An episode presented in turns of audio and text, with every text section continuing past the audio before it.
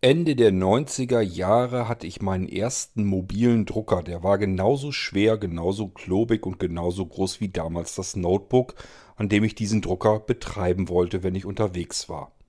Richtig mobil war der gar nicht. Der hatte nämlich keinen Akku, sondern einen fetten, dicken Klotz als Netzteil.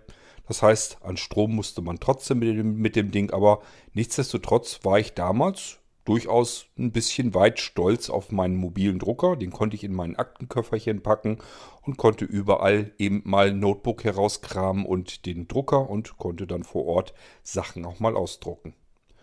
Ich zeige euch heute auch einen Drucker, einen Drucker, den ich an meinem iPhone betreibe, damit ich mal eben schnell Adressen oder irgendwas anderes mir ausdrucken kann. Und das stelle ich euch heute mal vor. Musik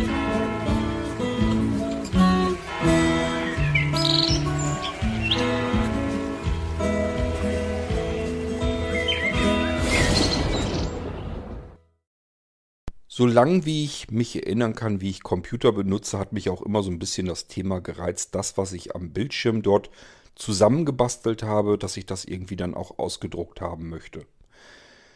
Ich habe mir also schon immer Drucker gekauft. Das ging selbst am alten Commodore 64 bereits los. Das heißt, auch dafür habe ich mir damals schon, natürlich damals noch einen Tintenstrahldrucker war das, glaube ich. Das war sogar schon eine Besonderheit. Bis dahin gab es eigentlich nur diese Matrix-Nadeldrucker.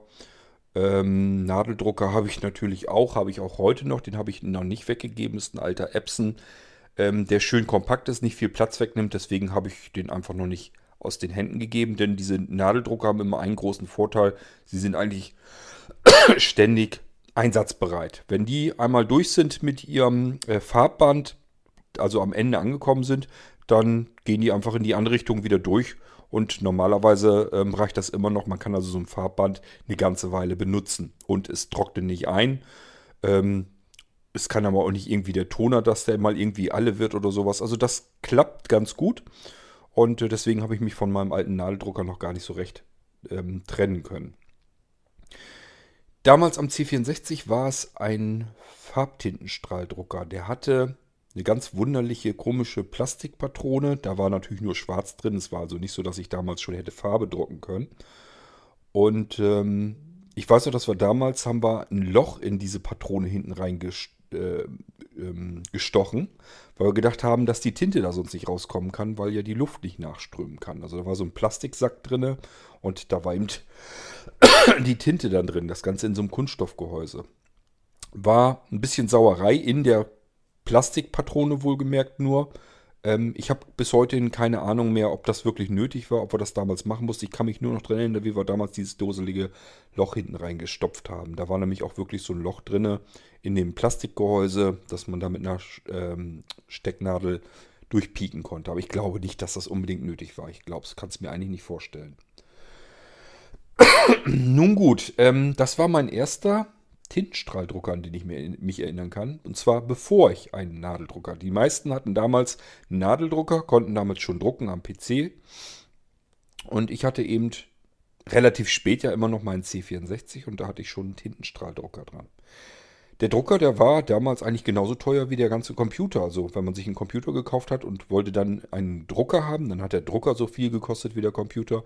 Wenn man ein Diskettenlaufwerk, die Floppy, die alte haben wollte, kann ich mich auch noch dran erinnern, die war genauso teuer wie der C64 selbst und von der Technik her auch völlig verständlich, denn da ist ein eigenständiger Computer drin, der dem vom C64 her eigentlich in nichts nachsteht. Das heißt, man hat eigentlich den C64 in einem Gehäuse gehabt und dann nochmal sowas ähnliches, auch einen Computer, einen vollwertigen, in dem Floppy, Floppy-Gehäuse. Und deswegen waren die Dinger eben genauso teuer. Der Drucker war nun nicht ähm, deswegen so teuer, weil da auch nochmal ein Computer drin steckte, ähm, sondern weil das damals einfach ähm, eine Technik war, die gab es noch nicht so viel. Da haben so, noch nicht so viele Leute so ein Ding gebraucht und gekauft. Wozu sollte man einen Drucker haben? Ähm, kann man sich heute eigentlich alles gar nicht mehr so richtig vorstellen, dass man mal eine Zeit hatte, wo man sich gefragt hatte am Computer, was soll ich denn mit einem Drucker? Und äh, das ist wie mit allen Technologien, egal ob es CD-Brenner waren oder sonst irgendetwas. Zu Anfang ist alles so dermaßen unerschwinglich teuer, dass so ein Normalsterblicher, der ich auch bin, ähm, eben noch abwartet, bis die Technik dann so günstig wird, dass man sie sich dann auch mal gönnen und leisten kann. War bei mir dann auch so und wie gesagt, mein erster Drucker war ein Tintenstrahldrucker, relativ spät. Und das ging dann aber auch dann langsam aber sicher so weiter. Ich hatte dann irgendwann ja den, den Amiga hauptsächlich als Hauptgerät. Und äh, da hatte ich mir dann meinen ersten Tintenstrahldrucker gekauft, der sogar fotorealistisch ausdrucken konnte. Das war ein alter Canon Tintenstrahldrucker, Farbdrucker. Verglichen mit den Sachen, die man heute aus dem Drucker herausbekommen kann, war das alles noch relativ pixelig. Aber für damalige Verhältnisse, man konnte jetzt Fotos selbst ausdrucken. Das war schon mal wieder eine nächste Steigerung, eine weitere Klasse. Bis dahin hatte ich diesen alten Schwarz-Tintenstrahldrucker. Die hatten damals auch noch ganz andere Probleme. Wenn man da eine Seite ausgedruckt bekam, war die Farbe noch nicht ganz trocken. Das heißt, man musste ein bisschen warten, bis man das richtig in die Hand nahm. Ansonsten konnte es passieren, dass man die Finger schwarz hatte und auf dem Papier das dann ein bisschen verwischt hatte. Es hat ein bisschen gedauert, bis die Tinte trocken war. HP hatte dieses Problem übrigens noch ganz lange in diesen ganzen DeskJet 500 Serien und so weiter. Hatten die das auch, wenn man da eine Seite bedruckt hatte und relativ viel Farbe drauf gedruckt hat, dann waren die Dinger patschnass, das Papier kräuselte sich so ein bisschen und es hat lange gedauert, bis diese Farbe dann getrocknet ist, bevor man das ähm, Blatt Papier überhaupt in die Hand nehmen konnte. Alles Dinge will man heute nicht mehr haben, kann man sich gar nicht mehr richtig vorstellen. Wir sprechen auch hier wieder über die gute alte Zeit. Was war denn da gut dran, wenn die Drucker so schlecht waren? Das Gute an den ganzen Dingern war, damals hat man für den Drucker verhältnismäßig viel Geld ausgegeben und für die Tinte verhältnismäßig wenig. Die konnte man sich dann eigentlich ganz gut leisten. Diese Abzocke, dass man dann die Drucker irgendwann viel billiger machte als einen Satz Tinte, das kam dann später erst. Das haben wir bis heute hin, dass Einstiegsgeräte so gebaut sind, dass die Drucker an sich relativ günstig sind. Vor allen Dingen, wenn man bedenkt, was sie heute mittlerweile können. Und wenn man dann da einen Satz Tinte für haben will, egal ob es jetzt in einer, in zwei oder noch mehr Patronen drin ist, dann wird das richtig teuer. Ähm, gerade so im Einstiegsbereich ist es dann oft so, dass man sich tatsächlich überlegen muss, kaufe ich mir einen neuen Drucker oder kaufe ich mir neue Tinte für den Drucker. Vom Preis her kommt es nämlich fast gleich raus. Es ging dann also langsam los, dass die Drucker immer günstiger wurden. Dadurch haben immer mehr Menschen diese Drucker gekauft und die Tinte wurde immer teurer und teurer. Dann kam eine Zeit auf, dass die ganzen verschiedenen Hersteller kompatible Tinte auf den Markt geschmissen haben. Da kann ich mich zum Beispiel auch erinnern, dass ich für meinen damaligen äh, Canon-Drucker, von dem ich euch eben erzählt habe, ähm, habe ich mir natürlich auch, wie das eigentlich jeder macht, der Farbtintenstrahldrucker hat, jeder sagt sich, warum soll ich da viel Geld dem Originalhersteller in Rachen schieben? Da kaufe ich mir lieber kompatible Tinte und fülle nach. Damals waren sehr beliebt diese Auffüllsets. Da stand dann immer großspurig dabei, wie oft man seine Patronen dann selber auftanken kann. Da war immer so ein Satz Spritzen drin, meist so ein Plastikhandschuh, verschiedene Fläschchen mit der Tinte dann da drin. Und äh, ja, in der Theorie hätte man seine Patronen dann zigmal damit ähm, auffüllen können und dann hat man immer ausgerechnet, was man da alles an Geld sparen kann. Mich persönlich hat das Ganze, diese Aktion, relativ viel Geld gekostet. Mich hat es nämlich eine noch neue Jeanshose gekostet. Denn das war eine Riesenschweinerei, diese Tintenpatronen ähm, aufzutanken. Man musste ganz langsam die Spritze runterdrücken und trotzdem gab es zumindest immer nach oben hin schlugen Blasen heraus und die sind geplatzt und dann sind die nach allen Seiten weggespritzt. Also es ist einfach nur eine Riesensauerei, eine Schweinerei. Und was ich persönlich damals natürlich auch noch nicht wusste, wir reden hier noch immer von den Anfangszeiten, die Tinte, die man kompatibel nachkaufen konnte, die hat unterschiedliche Farbpigmente drin, unterschiedlich große Pigmente. Und äh, wenn die nicht zu dem Düsensystem der Tintenpatronen passen, dann kann man sich damit die komplette Tintenpatrone verstopfen und äh, den ganzen Druckkopf. Damals war das also noch so, dass der Druckkopf meistens im Drucker verbaut war und die Tintenpatronen konnte man hinten in diesen Druckkopf einfach reinstecken. Hat also wirklich nur die Tintenpatronen selber ausgetauscht. Heute ist es oft so, dass, die, dass der Druckkopf zusammen mit der Tintenpatrone zusammenhängt. Ist nicht mehr so teuer herzustellen, dann baut man das zusammen und hat gleichfalls so ein bisschen den Vorteil, eines, einer Art Kopierschutz. Das heißt, die Hersteller sagen sich, diesen Druckkopf, den muss erstmal so ein ähm, möchte gern Bastler von Tinte erstmal zusätzlich auch noch herstellen, damit das wieder passt. Was haben, was haben die dann gemacht? Ganz klar, die haben sich die Originalköpfe mit den samt den Tintenpatronen geben lassen, die leeren, die kann man dann dahin schicken, da kriegt man dann ein bisschen Geld wieder dafür. Und füllen die dann auf und resetten die Dinger. Ja, resetten. Man muss tatsächlich heutzutage Tintenpatronen ganz oft resetten, wenn man die mehrfach benutzen will. Denn die haben einen eingebauten Chip drin. Da steht drin, wie viel Drucke gedruckt wurden. Egal, ob da jetzt ob da jetzt noch Tinte drin ist oder nicht. Die Patrone sagt von sich aus, ist jetzt so oft gedruckt worden, ich gebe dir keine Tinte mehr. Ich sage dem Drucker jetzt, diese Patrone ist leer. Kann gut sein, dass die Tinte, die da drin ist, noch locker für 100 Seiten und noch mehr ausreichen würde, aber die Tintenpatrone behauptet dem Drucker gegenüber, ich bin leer, kannst mich wegschmeißen, kauf dich neu. Und ähm, ja, das kann man sich dann überlegen, ob man das dann macht. Wenn ihr sowas habt, wenn ihr einen Tintenpisser habt, ich nenne die mal Tintenpisser, die Tintenstrahldrucker. Ich wollte sowas nie wieder haben. Also ich habe schon relativ früh bin ich umgestiegen auf Laserdrucker. Ich will so diese ganzen Tintendrucker, ähm, Tintenstrahldrucker auf keinen Fall mehr haben. Ähm, wenn ihr so ein Ding noch habt und wollt sparen, könnt ihr euch das ja auch überlegen. Ähm, also von Auffüllsets würde ich die Finger lassen. Von kompatiblen Tintenpatronen, wenn da nicht der Druckkopf und so dran ist, eventuell auch. Generell ist das immer so eine Sache, auch diese ganzen Auffüllstationen, die es dann in den Innenstädten und so gab. Ähm, ich würde es sein lassen. Das Problem sind immer wirklich diese Farbpigmente da drin, die sind zu groß. Die sind in dieser Tinte meistens zu groß. Dadurch ist die Tinte eben billiger auch. Nicht nur deswegen, klar, die Hersteller hauen da immer ordentlich Gewinn drauf, damit sie an der Tinte, an dem Tintenverkauf gut verdienen. Aber tatsächlich ist die Tinte meistens bei den Billigtinten an auch minderwertiger. Das also sind wirklich Unterschiede. Ist nicht so, dass das so wie beim Benzin fürs Auto, dass man sagen kann, ist egal, welches Benzin ich jetzt kaufe, ob ich jetzt an die billige Tankstelle gehe oder an die teure Markentankstelle. Das Benzin ist das gleiche, was da drin ist. Das ist bei Tinten eben nicht der Fall. Bei Tinten ist es so, dass in den billigen oft sehr unterschiedlich große Farbpigmente drin sind und oft eben sind da auch größere Stückchen mit drin. Die verstopfen euch dann äh, den Druckkopf und dann müsst ihr den ganzen Druck, Druckkopf wegschmeißen. Habe ich schon ganz oft gehabt. Immer wieder Anwender, die sagen, äh, was kann ich machen, mein Druckkopf, ähm, da sind Streifen drin, wenn was gedruckt sind oder der Druck so komisch blass, dass irgendwie eine bestimmte Farbe nicht mehr rauskommt. Also ich habe da immer wieder Probleme mit oder dass das Schwarz gar nicht schwarz ist, sondern so ein dunkelgrau-grün gemischt. Das liegt daran, wenn der Drucker kein rein Schwarz mehr hat, dann mischt er sich das aus den Farben zusammen und dann ist das nicht mehr richtiges reines Schwarz. Also es sieht ganz komisch aus, das Druckbild, und das passiert ganz oft, wenn man ähm, auf kompatible Tinten zurückgreift.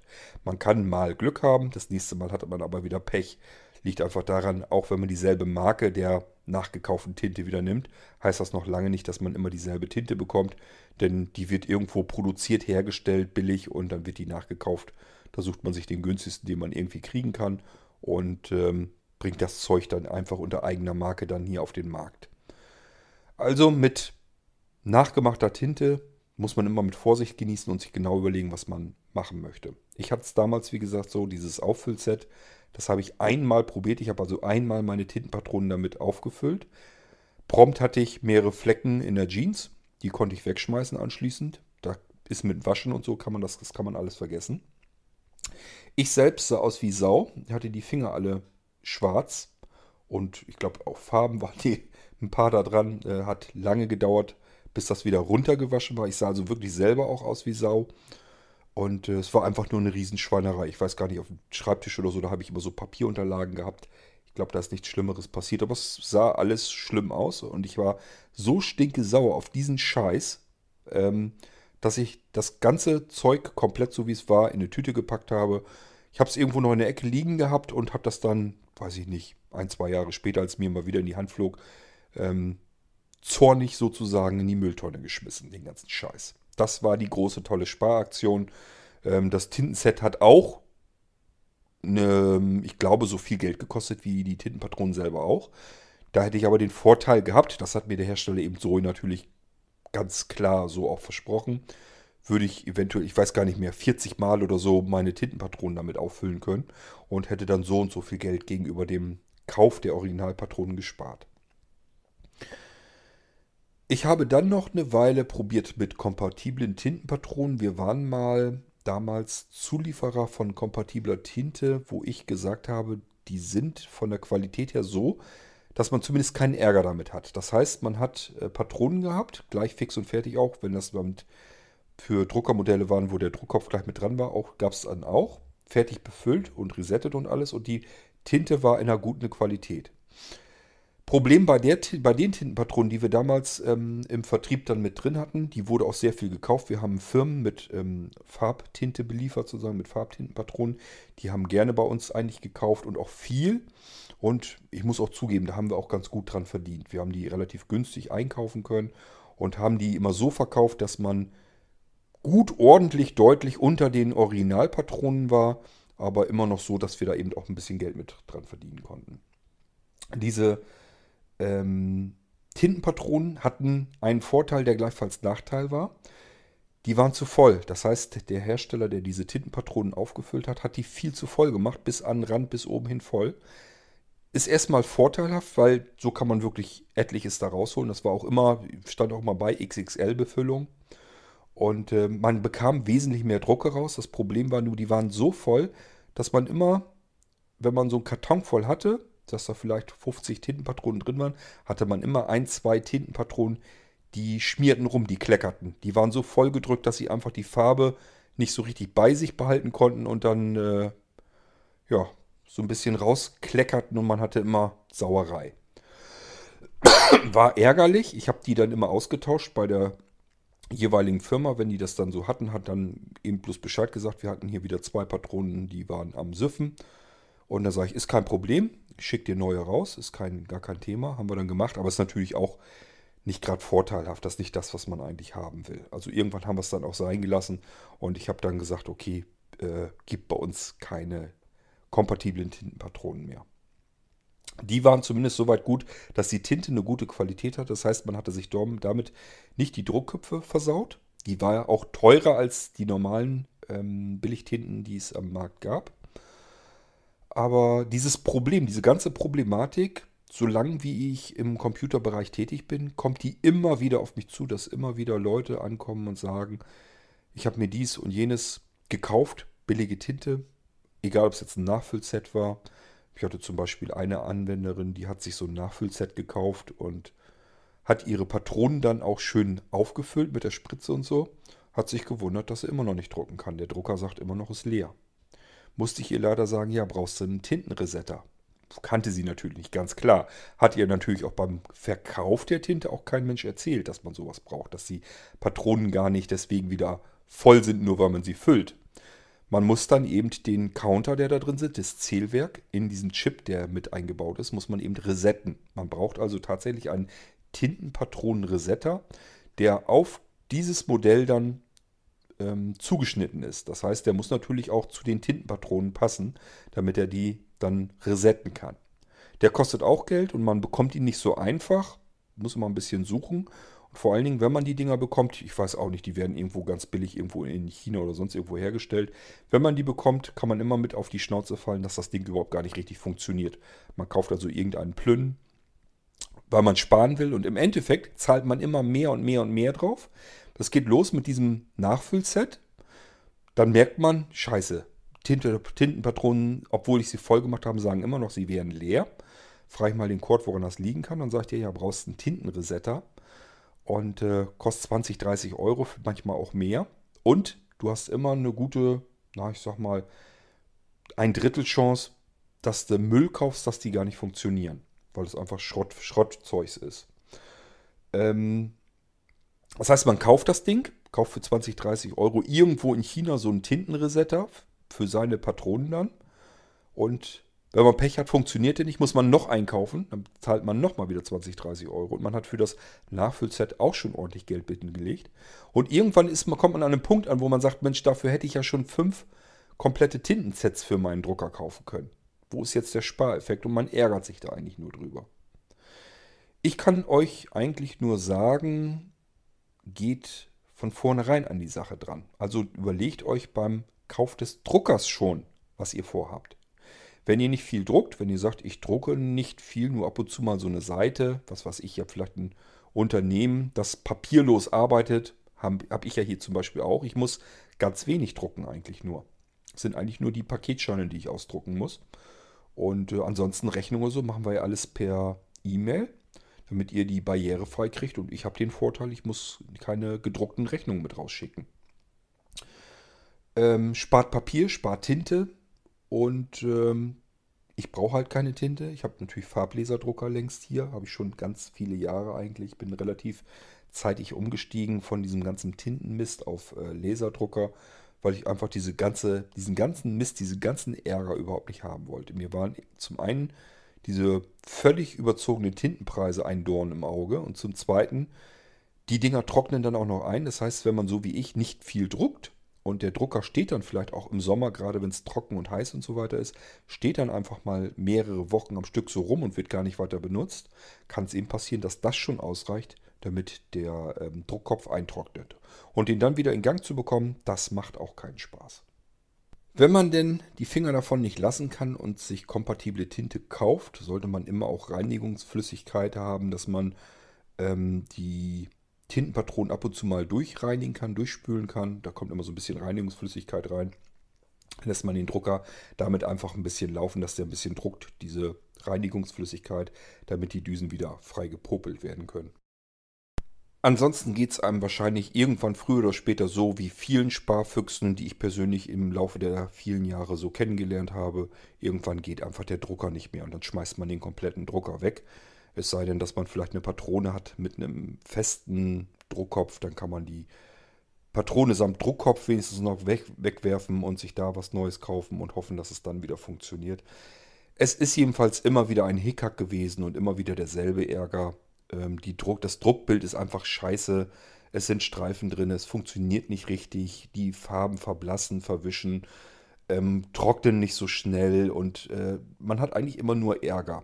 Die Patronen sind dann irgendwann eingetrocknet und äh, dann geht gar nichts mehr. Dann kann man froh sein, wenn man das noch irgendwie auswechseln kann. Ähm, ja, das habe ich eigentlich über die, im Laufe der Jahre immer wieder und immer wieder gehabt. Das waren also immer wieder Leute, die sich gesagt haben, warum soll ich die teure Tinte kaufen? Da spare ich doch lieber. Ich kaufe mir also irgendeinen Billigdrucker und bin dann ganz klug und kaufe mir billig Tinte. Die drücke ich dann da rein und äh, dann drucke ich damit. Und dann wundern sich, wenn das Ganze irgendwann einfach gar nicht mehr funktionieren kann.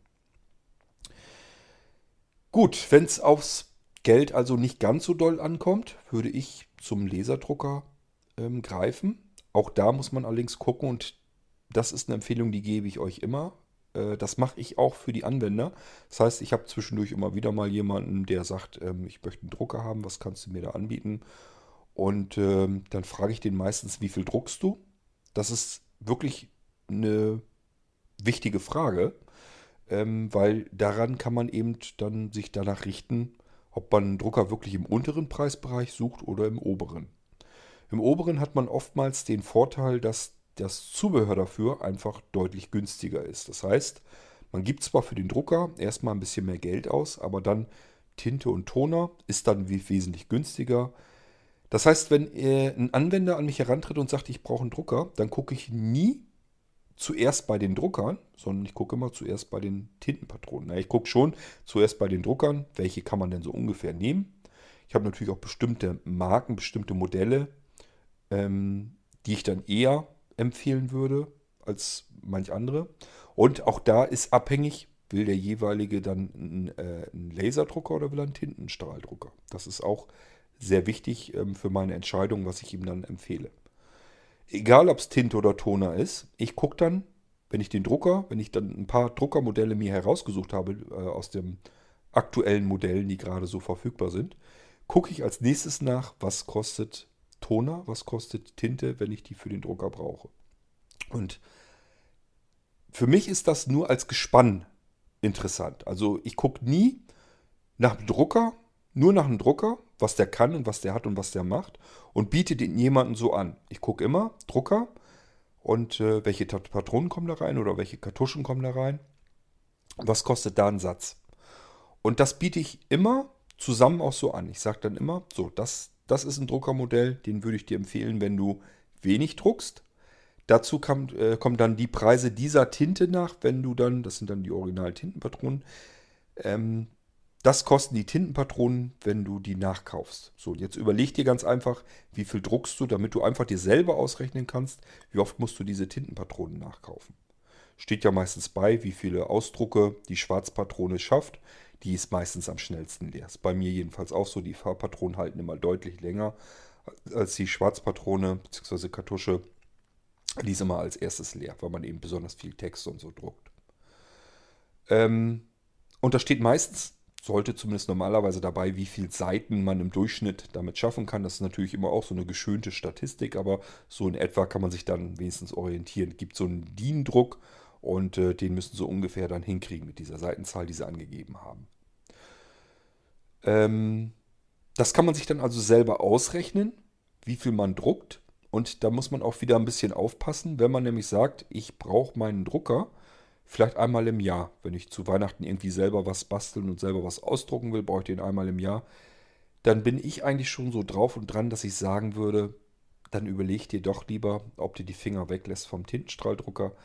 Das macht fast keinen Sinn, weil die Chance sehr hoch ist, dass dir der Druckkopf dann einfach eintrocknet. Und dann hast du jedes Mal zehn Seiten gedruckt, willst dann nach einem Jahr wieder dran gehen und dann ist der Druckkopf einfach, sitzt der fest, dann ist der fest getrocknet da kommt keine Tinte mehr raus, dann schmeißt du das ganze Ding weg. Musst dir nur wegen den 10 Seiten wieder einen neuen Druckkopf mit samt der Farbe wieder kaufen. Das ähm, ist dann nicht so empfehlenswert. Und dann gibt es ja meist so einen mittleren Bereich, da gucke ich dann natürlich am liebsten, ähm, dass man einfach guckt, was kann der Drucker? Ich frage dann meistens auch nach, brauchst du eine Duplex-Einheit oder nicht? Duplex bedeutet, dass er selbstständig die, äh, das Papier, die Seite umdrehen kann, kann die also selber wenden und beidseitig bedrucken, ohne dass man es selber irgendwie drehen muss, das Blatt Papier.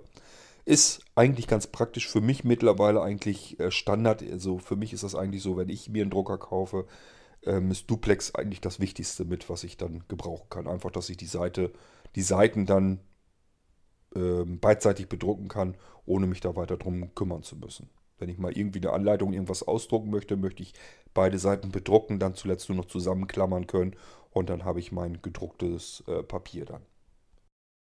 Mittlerweile hat sich dazu gesellt, nächste Frage dann, ähm, hast du mobile Geräte, die du im Haushalt benutzt? Ich muss mal gucken, ich glaube mein Mikrofon guckt ein bisschen weit weg.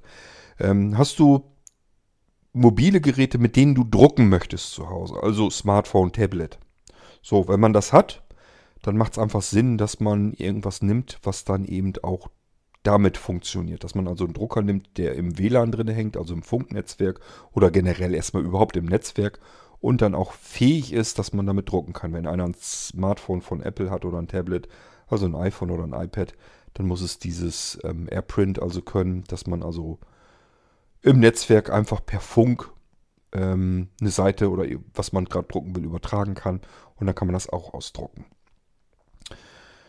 Ähm, ja, ich bin immer weitergegangen, habe dann noch ähm, nach dem ersten kenne ich glaube, das war irgendwie ein Modell irgendwie Canon Bubblejet BJC 600 oder so. Das war glaube ich mein erster guter Farbtintenstrahldrucker.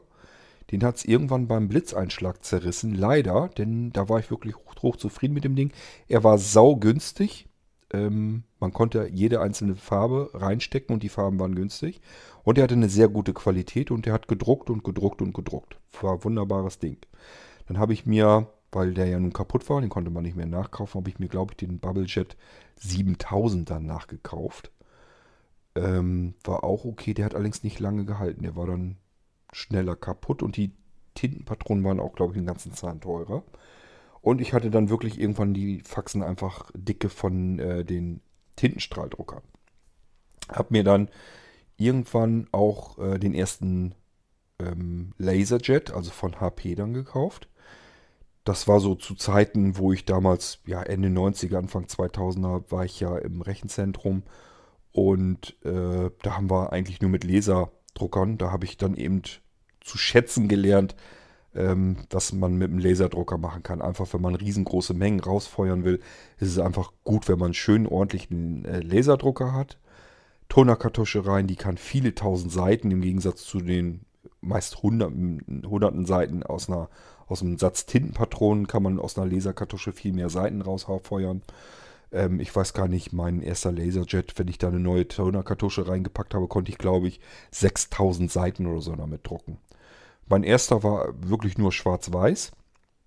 Und dafür habe ich mir mehrere Papiermagazine dazu gekauft. Das äh, war so ein System, da konnte man einfach den Drucker oben auf das Magazin draufstellen und hatte dann die Möglichkeit, dass man unterschiedliche Papiersorten, Umschläge, Briefumschläge und sowas alles in diese Magazine stopfen konnte und vor allen Dingen einen riesengroßen Berg. Also da passten dann wirklich dann äh, ja mehrere tausend ähm, Seiten Papier rein auch. Man konnte also ganze dicke, fette Handbücher ausdrücken, ohne dass man da irgendwie mal sich drum kümmern musste um den Drucker. Der druckte und druckte und druckte und schmiss dann eine Seite nach der anderen raus. Man musste nur oben diesen riesengroßen Berg Papier irgendwann mal da rausnehmen, damit er wieder die nächsten Papierseiten dann ablegen konnte. Aber ansonsten hatte der, konnte der den ganzen Tag drucken, ohne dass da irgendwas mit war. Und dafür habe ich mir dann noch, musste man sich damals extra kaufen, noch eine Schnittstelle gekauft, damit ich das Ding ins Netzwerk hängen kann. Das war richtig teuer, das Ding damals noch. Ähm, was habe ich denn noch? Dann habe ich mir auch eine Duplex-Einheit für diesen Drucker gekauft. Auch das war, musste man sich extra kaufen. Kostete also auch wieder extra Geld und war auch nicht billig. Aber insgesamt hatte ich dann zuletzt einen ganz ordentlichen Stolzen. Es war ein Gebrauchter, den habe ich mir gebraucht gekauft. Ähm, aber ich war trotzdem ganz stolz, dass ich mit meinem Laserdrucker eigentlich das machen konnte, was wir im Rechenzentrum auch gemacht haben. Ähm, egal wie viel Papier da hätte gedruckt werden müssen, ich hatte immer die Möglichkeit, dass ich tausende von Seiten mal eben so rausjuckeln konnte aus meinem Drucker. Ähm, der war so für Massendruck gedacht. Und dann hatte ich noch ähm, einen kleinen Bürodrucker, ähm, war auch von HP. Der war herrlich kompakt, den fand ich ganz toll, weil der so hochkant stand. Und dann konnte man da eben die Seiten, das Papiermagazin war natürlich lange nicht so groß, aber auch der konnte schon duplexen. Ähm, und war gleichzeitig ein Faxgerät. Und scannen konnte er, glaube ich, auch. Hatte aber nicht so, so einen Flachbettscanner, sondern hat sich die Seite eingezogen. War also so ein, so ein Einzugsscanner. Aber es, er konnte immerhin scannen auch. Faxen und kopieren, das ging dann alles schon damit. War auch nur schwarz-weiß, war auch nur, hatte auch nur Schwarzkartusche drin und ähm, ja, war auch super das Ding. Er hat sich nie gelohnt. Ich hatte, glaube ich, einmal die Kartusche ausgetauscht. Das Ding steht heute noch so im Büro, wird überhaupt nicht mehr benutzt. Ich hatte es immer noch so stehen gelassen, weil ich dachte, vielleicht muss ja doch noch mal irgendwann faxen. Aber wenn ich was zum Faxen habe, das kann ich immer noch einfach elektronisch machen. Per E-Mail einfach wegschicken an unseren äh, Server, an den Dienst. Und äh, dann wird das per Fax einfach rausgeschmissen und ich bekomme ein Protokoll zurück, das zugestellt wurde. Dann ist das Ding für mich erledigt. Das ist viel komfortabler und bequemer, als wenn ich mich jetzt irgendwie mit meinem Faxgerät noch weiter beschäftigen müsste. Es ist also irgendwann abgeklemmt worden und das benutze ich gar nicht mehr, das Ding. Müsste ich eigentlich mal verkaufen. Keine Ahnung, ob man da noch Geld für kriegt. Eigentlich ist das ein nagelneues äh, Faxgerät, Laserfaxgerät. Ausgelegt auf wer weiß wie viel tausend Drucke. Und wie gesagt, ich habe einmal, glaube ich, die Tonerkartusche da drin ausgewechselt. Das ist ja auch immer der Vorteil. So ein Drucker, den kann man jahrelang ungenutzt im Schrank stehen lassen oder irgendwo vom Dachboden her finden. Da steckt man einen Stecker rein vom Strom und kann dann gleich wieder loslegen zu drucken. Ähm, ja, ich habe natürlich auch mit Thermotransferdruckern zu tun gehabt. Ich habe einen Thermo, nee, ich habe zwei Thermotransferdrucker hier, mit denen ich äh, CDs direkt bedrucken kann. Das heißt, ähm, ja nicht so die CDs, wie ihr sie normalerweise so kennt aus dem Handel, sondern das sind wirklich Rohlinge, die von unten und oben relativ gleich aussehen. Ich muss also immer erst gucken, wie rum muss ich sie denn jetzt in den Brenner stecken. Und äh, von der anderen Seite kann ich sie dann in Silber bedrucken. Das heißt, die Rohlinge selbst ähm, sind dann hochglänzend in Silber, so wie man sie halt kennt. Und äh, da kann ich dann mit Matt-Silber draufdrucken per Thermotransferdruck. Sieht sehr elegant aus, auch professionell. Allerdings ähm, sind diese Thermotransferdrucker, ich habe noch ähm, Toner, ach Toner sage ich, ähm, Thermokassetten, also dieses Thermoband gibt es als Kassette äh, und davon habe ich noch eine Schublade voll, samt Drucker, aber ich kann den Drucker überhaupt nicht mehr benutzen. Das liegt daran, dass der Hersteller ähm, TDK die Treiber nicht weiterentwickelt hat. Die hingen auf XP zuletzt und seitdem kriegt man sie nicht mehr zum Laufen. Das heißt, schon unter Windows 7 jetzt kriege ich sie nicht zum Laufen. Windows 10 brauche ich mir erst gar keine Gedanken zu machen. Wenn ich mal irgendwann mein äh, Windows-Betriebssystem update, ja, dann ist sowieso Feierabend. Aber selbst unter Windows 7, ich habe das einmal zum Laufen bekommen und das nächste Mal ging es schon wieder nicht mehr. Also das waren auch nicht mal die Originaltreiber. Alles nicht schön und äh, wenn man die teuren Dinger dann stehen hat und noch so viele Kassetten und man kann das alles nicht benutzen, ja gut, kann aber passieren, wenn man auf einen Hersteller setzt, ähm, der sich sagt, komm, neues Betriebssystem raus, interessiert uns nicht. Wenn du weiter drucken willst, kauf dir einfach einen neuen Drucker bei uns. Und das mache ich meistens nicht mit das Spiel. Auch das ist etwas, wo ich im Laufe der Jahre natürlich äh, gelernt habe, darauf zu achten. Das heißt, es gibt einfach bestimmte Druckerhersteller, da weiß ich einfach schon, wenn es eine neue Windows-Version gibt, dann kümmern die sich um ihre alten Drucker nicht mehr. Und dann hat man die ganze Technik da stehen, kann sie nicht benutzen, weil wäre noch komplett funktionsbereit, technisch einwandfrei funktioniert. Man kann sie aber nicht benutzen, weil man sein Windows aktualisiert hat und die Treiber nicht gewartet werden vom Hersteller. Es gibt bestimmte Hersteller, die kriegen es nie gebacken, die verkaufen die Drucker, wenn eine neue Windows-Version kommt, geht uns doch nichts an. Sind für mich alles Druckerhersteller, würde ich mir nie einen Drucker von kaufen. Aber muss man auch alles erst einmal gelernt haben. Zwischendurch kam mir dann noch so die Idee, es wäre doch praktisch, wenn ich Aufkleber bedrucken könnte, ohne dass ich mich da jetzt mit am Drucker direkt rumfummeln müsste und gucken müsste, dass das genau passt und so weiter. Einfach nur sagen, ich brauche jetzt einen Adressaufkleber, Adresse an den Drucker schicken, wird passgenau als Adressaufkleber ausgedruckt. Vorreiter auf dem Markt ist die Firma Dymo, die macht Dymo Labeldrucker. Sind extra nur dafür da und gibt es unterschiedlichste Modelle. Ist auch gar nicht so einfach, da überhaupt erstmal durchzusteigen. Habe ich mir damals auch gekauft. Das heißt, äh, gibt es eine Software dazu. Da kann man eine Adresse eintippen und dann kann man die an diesen Dymo-Label-Drucker schicken. Und dann kommt da ein fertiges Adressetikett raus. Das kann man so abziehen und kann das irgendwo aufkleben. Eigentlich ganz praktisch. Habe ich dann irgendwie aber nie so richtig benutzt, weil ich gemerkt habe, die Adressen, die habe ich einfach schlicht und ergreifend fast nie auf dem PC irgendwie alle gespeichert. Also meine eigenen Kontaktdaten, so meine eigenen Adressen. Kundenadressen ganz klar, die sind auf dem Computer, allerdings äh, auch da, ich habe keine Adressverwaltung oder sowas. Das ging mir immer auf den, auf den Nerven, diese ganzen Adressverwaltungen. Ich finde die generell einfach unpraktisch. Ich werde euch dazu auch nochmal was sagen im Rahmen, äh, wenn ich euch äh, das neue Kategoriensystem von Blinzeln vorstelle. Da werdet ihr merken, warum ich mit dem Ding wirklich mir vorstellen kann, zum ersten Mal Adressen auch zu speichern und zu verwalten am Computer.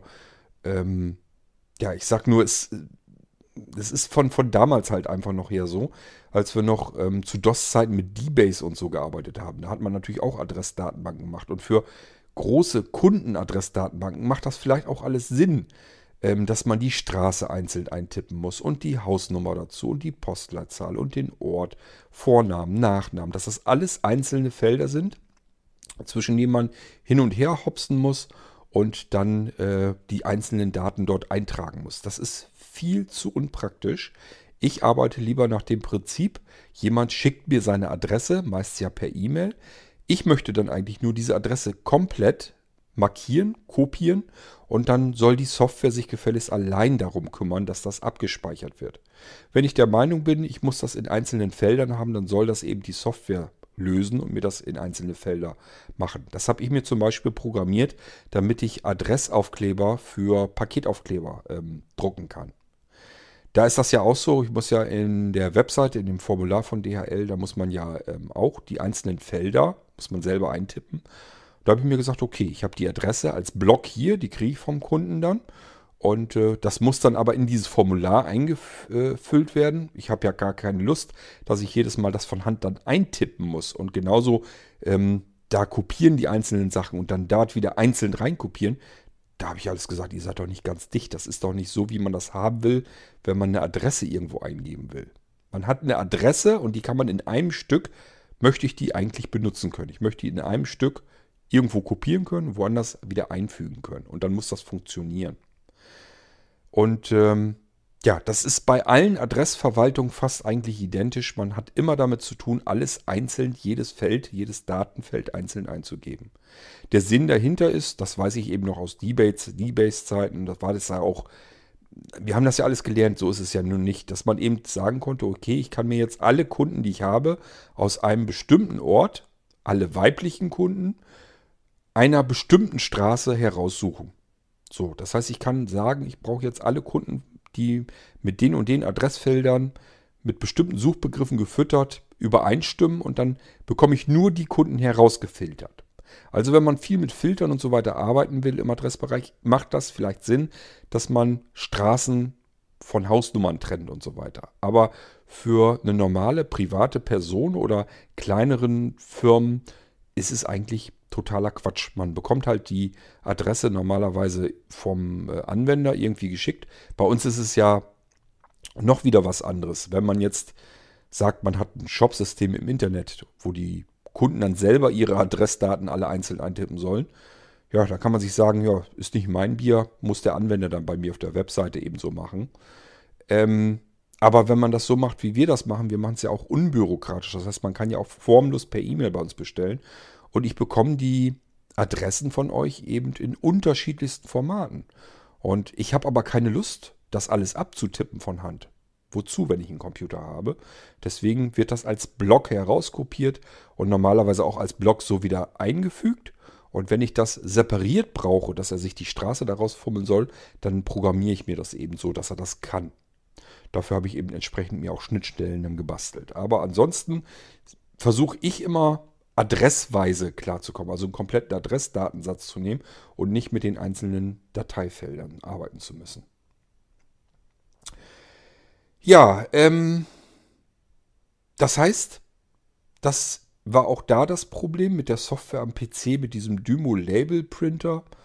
So richtig gefallen hat es mir dann nicht. Ich konnte jetzt zwar meine Adressen mal eben schnell ausdrucken, aber ja, dann brauchte ich diesen Drucker so selten und dann habe ich gesagt, der hängt aber die ganze Zeit am Strom, muss auch nicht sein. Ähm, nimmst ihn mal weg vom Strom und packst ihn nur dann dran, wenn du ihn brauchst. Dann legt man ihn zur Seite, dann legt man ihn immer weiter zur Seite, weil man was anderes näher an der Seite liegen hat. Und so kommt es dann, dass irgendwann dieser Drucker irgendwo in der Ecke liegt und nicht mehr benutzt wird. Irgendwie einfach nicht praktisch genug, als dass mich das Ganze bei der Stange halten kann.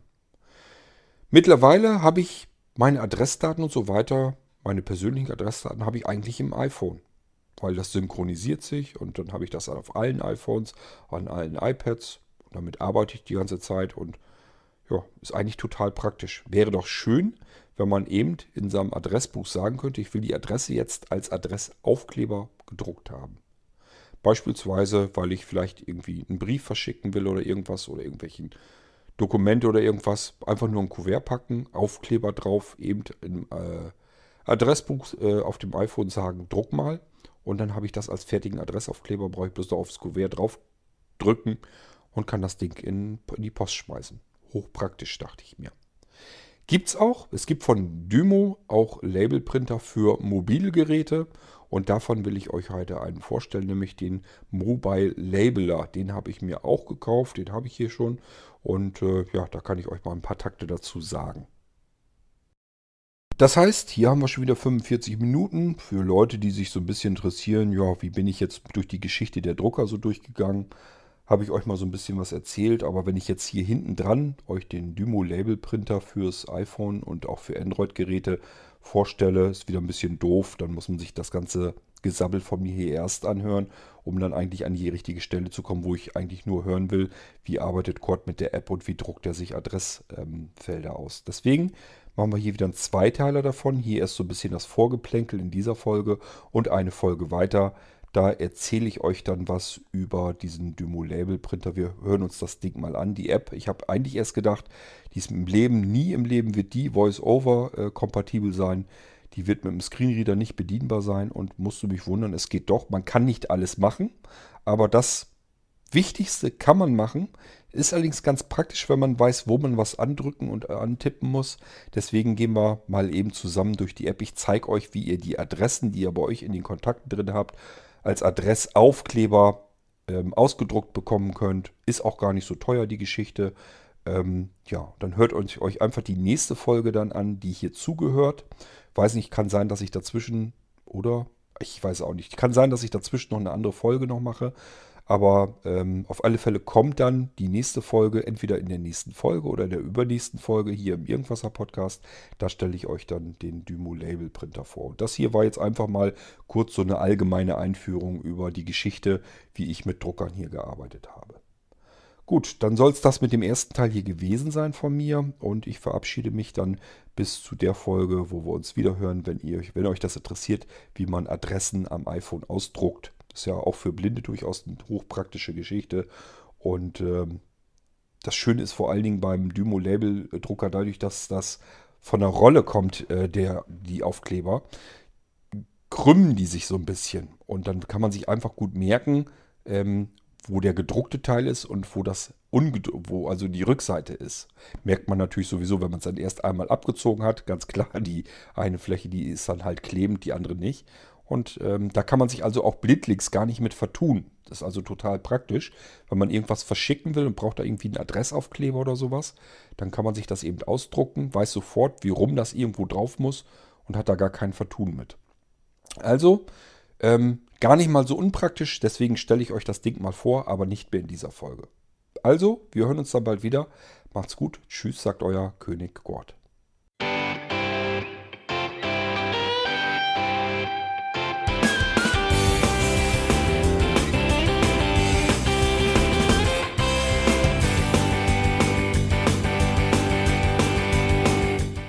Das war Irgendwasser von Blinzeln. Wenn du uns kontaktieren möchtest, dann kannst du das gerne tun per E-Mail an podcast.blinzeln.org oder über unser Kontaktformular www.blinzeln.org. Blinzeln schreibt man in unserem Fall immer mit einem D in der Mitte. Wenn du möchtest, kannst du uns sehr gerne auch einen Audiobeitrag auf unseren Podcast Anrufbeantworter sprechen.